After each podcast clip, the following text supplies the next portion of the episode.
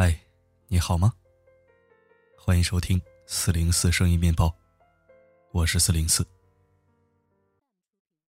在分享文章之前，和大家说一件事：微信又改版了。很多听友反映说收不到我的更新了。其实不是收不到了，而是接收的位置换地方了。我来告诉你一个每天准时接收更新的好方法。按照我说的一步一步操作。现在，在文章页面的上方，点击“四零四声音面包”这几个蓝色字体。点开之后，直接在右上角点一下，应该是三个点横着的。然后点出一个菜单，随后选取第一个按钮“设为星标”，就叫“设为星标”四个字。那如果你已经设置过了，就不要再点了。再点，直接就相当于跟我分手了啊！我可不想跟你分手。好了，正事说完了，下面开始进入正题。今天本来要自己写原创的。可是时间好像不太允许，所以精选了一篇与我观点一致的文章分享给你。作者是我的好朋友桌子先生，一起来听。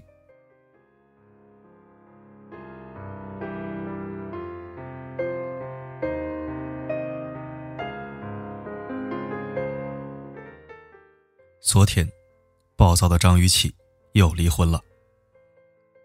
前天。她刚因为持刀与老公袁巴元争执上了头条。说好的持刀，警察没有找到刀；说好的伤口，也只有一厘米长。要是警察再晚去点儿，这伤口啊，估计已经愈合了。众人感叹张雨绮太狠的同时，还有人翻出张雨绮的暴躁往事。和王小飞谈恋爱时。吵架互扇耳光。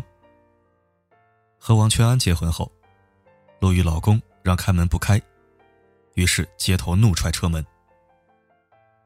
似乎这个直性子的姑娘，真的很暴躁，也不太在意大家对他的看法。之前有记者追问张雨绮，对前任汪小菲和大 S 婚礼这件事什么样的看法，他全程不耐烦翻白眼。拽拽的样子，对记者发出一种类似于王之蔑视的神情，然后不紧不慢的说：“不知道，谢谢。”采访结束了。不得不说，真的很霸气。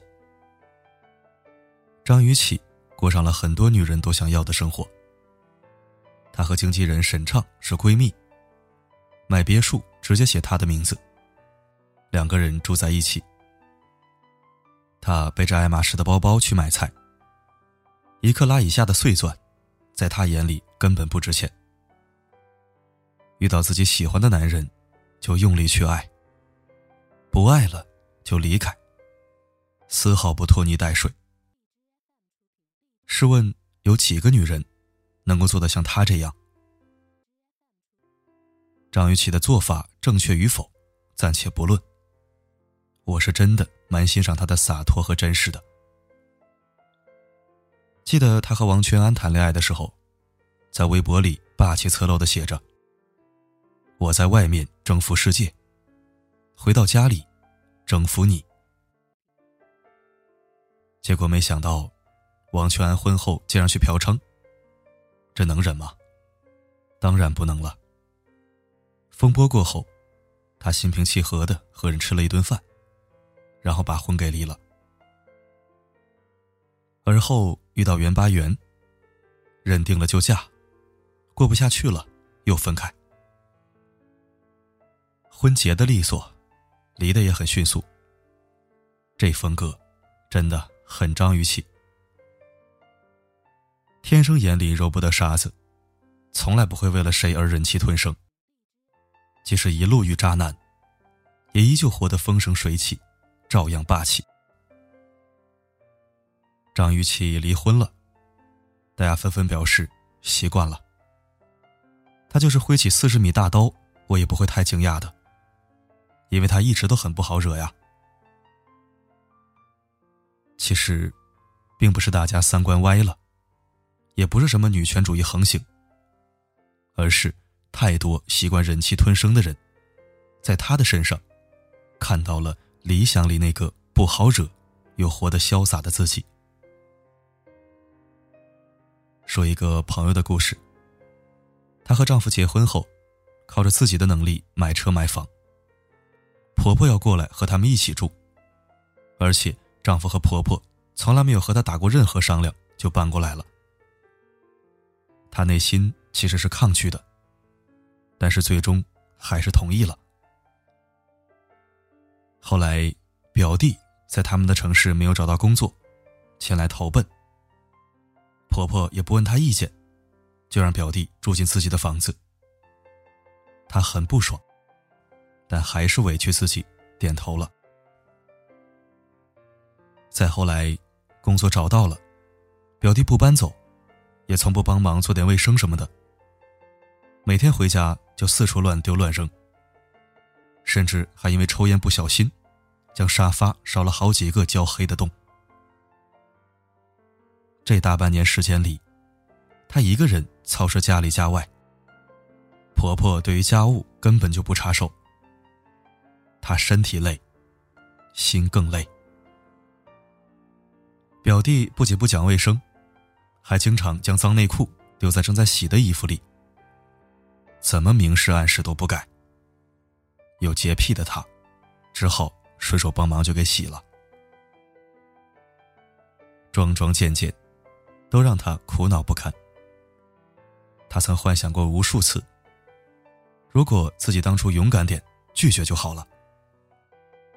但是想到可能得罪的是婆婆和表弟一家人，还是将这种念头压了下去。后来事情还是爆发了。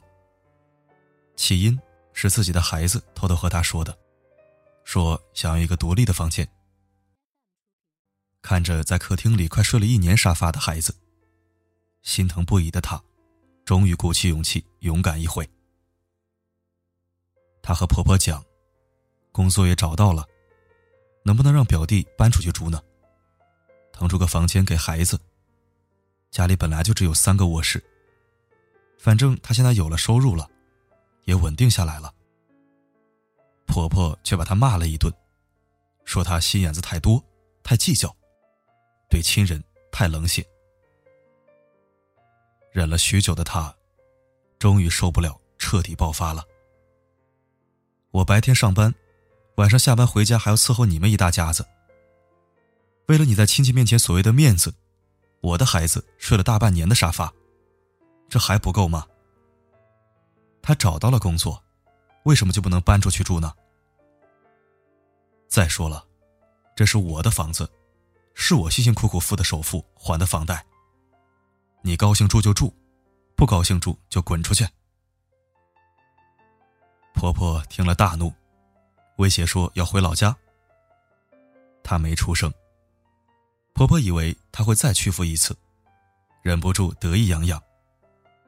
谁曾想，她一声不吭的回到房间里，将行李箱拖了出来，准备直接送婆婆出门。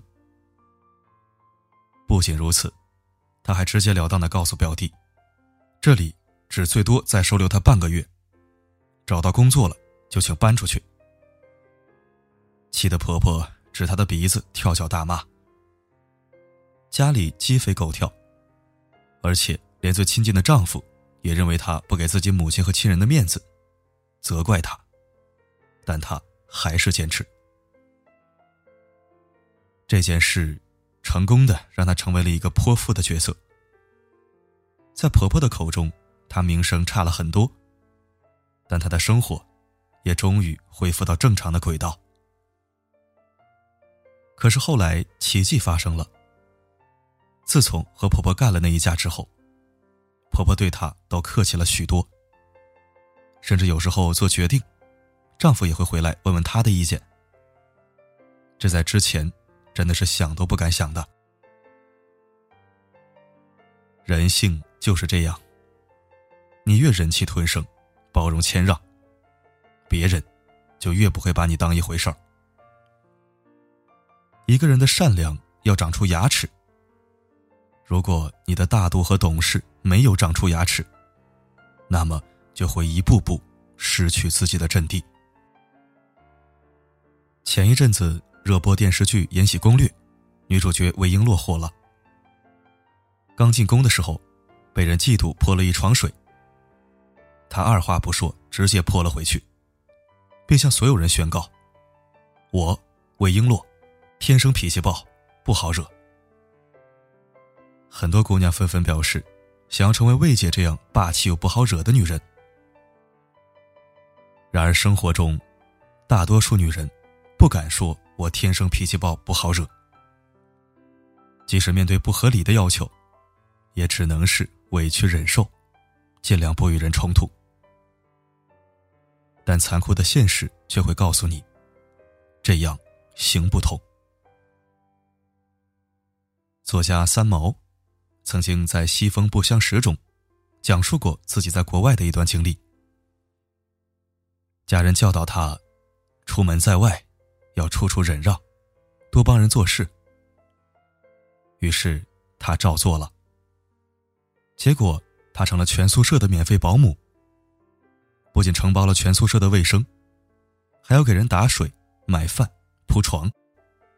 甚至舍友会在他的床上传酒喝、开 party，将他的床弄得一团乱糟。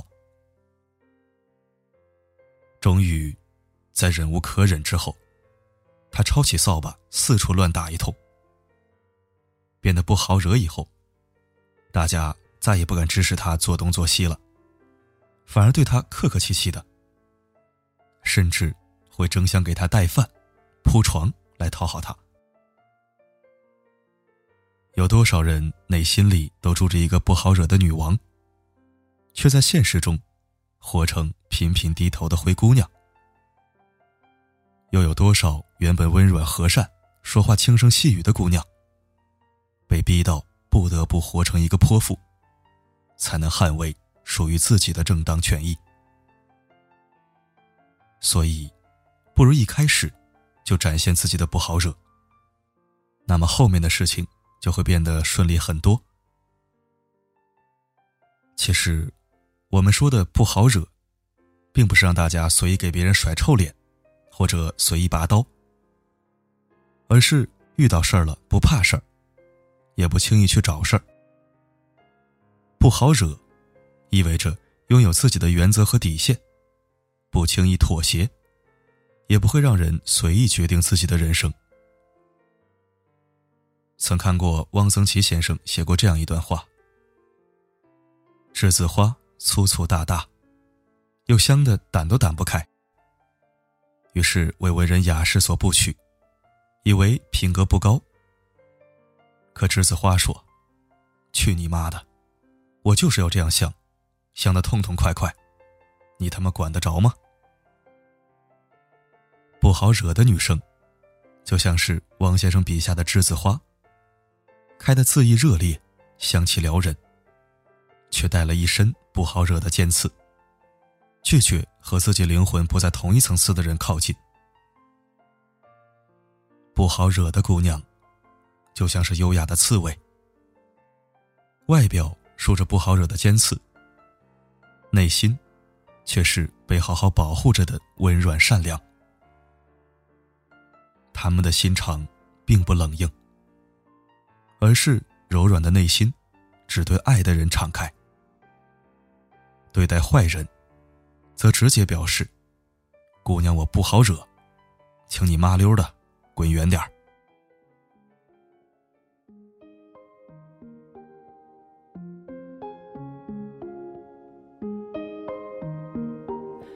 一起看过璀璨星光，一起望过铺下月光，可我心中最美的是初次见到你的模样。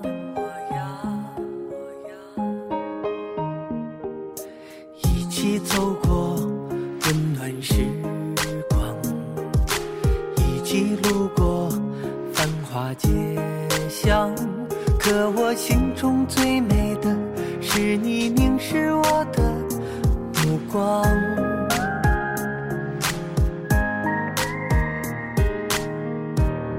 我一直在这里，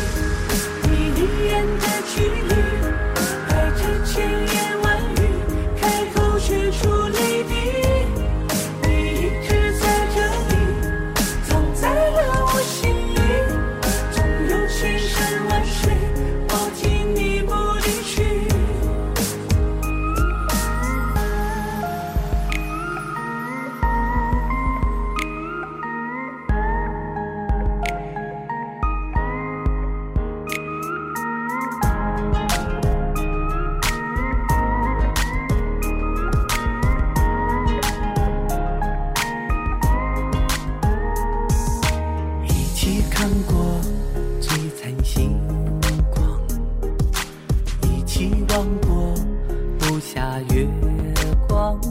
可我心中最美的是初次见到你的模样。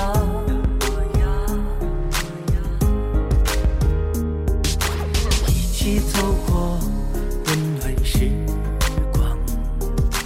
一起路过繁华街巷，可我心中最美的是你凝视我的目光。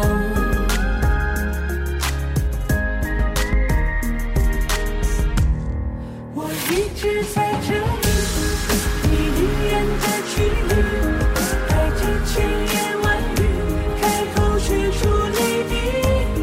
你一直在这里，藏在了我心里，总有千山万水抱紧你不离去。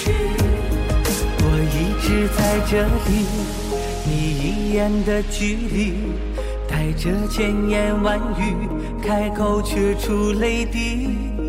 你一直在这里，藏在了我心里，总有千山万水，抱紧你不离去。